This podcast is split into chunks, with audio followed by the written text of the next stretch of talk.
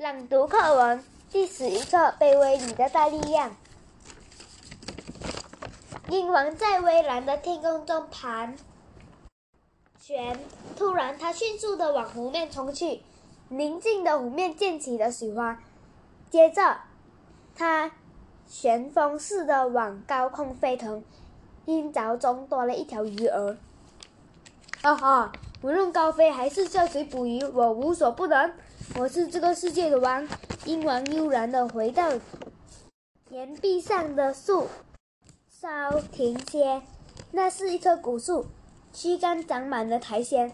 老苔藓听了鹰王的话，反驳说：“不。”鹰王不服气：“哼，你敢反对我？”老苔藓劝道：“世界上所有生物都是共存共荣的，没有谁独大。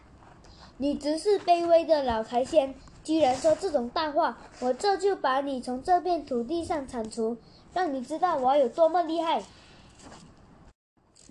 骄傲的鹰王号召百鸟，把高山上、沼泽里、森林中的苔藓通通啄光。哼，看看谁还敢不服我！失去苔藓覆盖的大地，天空变得苍白无云，河川的水逐渐减少，森林里的树木了无生气。植物的叶子枯了，虫子没了，我也快饿死了。乌鸦忍不住埋怨：“鹰王，河里的水快没了，我捕不到鱼吃了。”鸳鸯一脸愁容：“沼泽都硬得像石头，我没有地方住了。”鹈鹕呱呱大叫。百鸟向鹰王诉苦后，鹰王就飞到最高的枝头上，眺望大地。昔日翠绿的山头已是光秃秃一片，昔日川流不息的水流已经停滞不前，昔日温驯的动物也变得急躁不安。鹰王心想：看来灾难已经。降临，过两天再捕不到鱼的话，就连我也要到人类的地盘捉小鸡吃了，那可是件危险的事。把我们放回原处吧。鹰王的身边传来微弱的声音。鹰王回头一看，原来又是仅存的小苔藓。我们是水源的保护者，是其他植物生长的开路先锋。鹰王想了想，不得不承认，这一切的灾难都是在除掉苔藓之后发生的。不如就听小苔藓的话，试一试吧。百鸟得到鹰王的命令，小心翼翼地把小苔藓放到山头，一边挨饿，一边期盼苔藓能解救大地，灾难赶紧结束。小苔先得到生机，拼了命的努力生长。年复一年，日复一日，大地又处处绿意盎然，生机勃勃。虫子和鱼儿又在他们的住处里探头探脑了。鹰王大喜，奏起凯歌，欣慰地说：“世界的和平使者。”回来了，大地复活了。望天门山，唐·李白。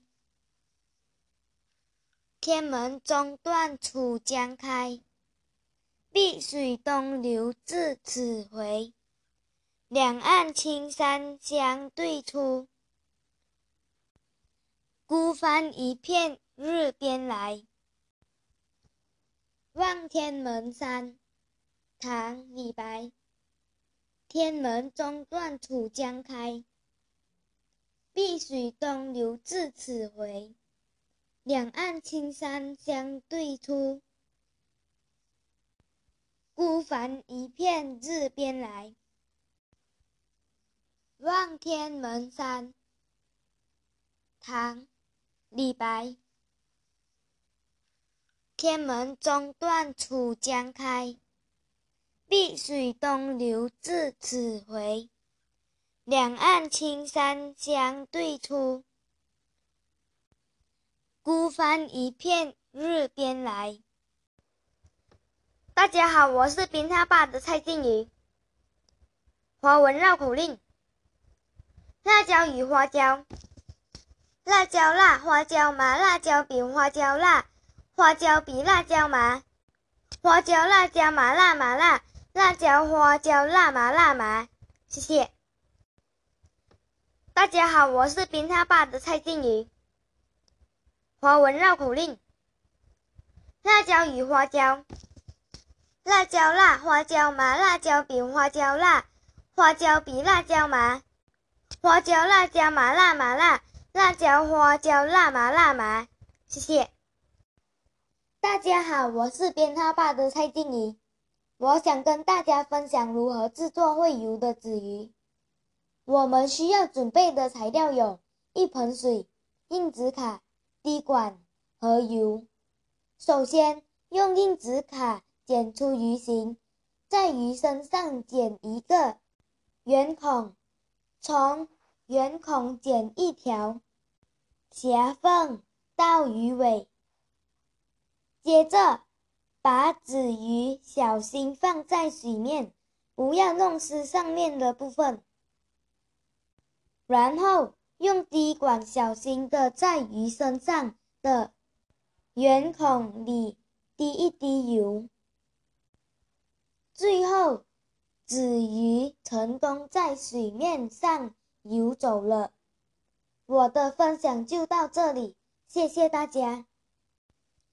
大家好，我是编号八的蔡静怡，我想跟大家分享如何制作会游的纸鱼。我们需要准备的材料有一盆水、硬纸卡、滴管和油。首先，我们用硬纸卡剪出鱼形，在鱼身上剪一个圆孔，从圆孔剪一条狭缝到鱼尾。接着，把纸鱼小心放在水面，不要弄湿上面的部分。然后，用滴管小心的在鱼身上的圆孔里滴一滴油。最后。子鱼成功在水面上游走了。我的分享就到这里，谢谢大家。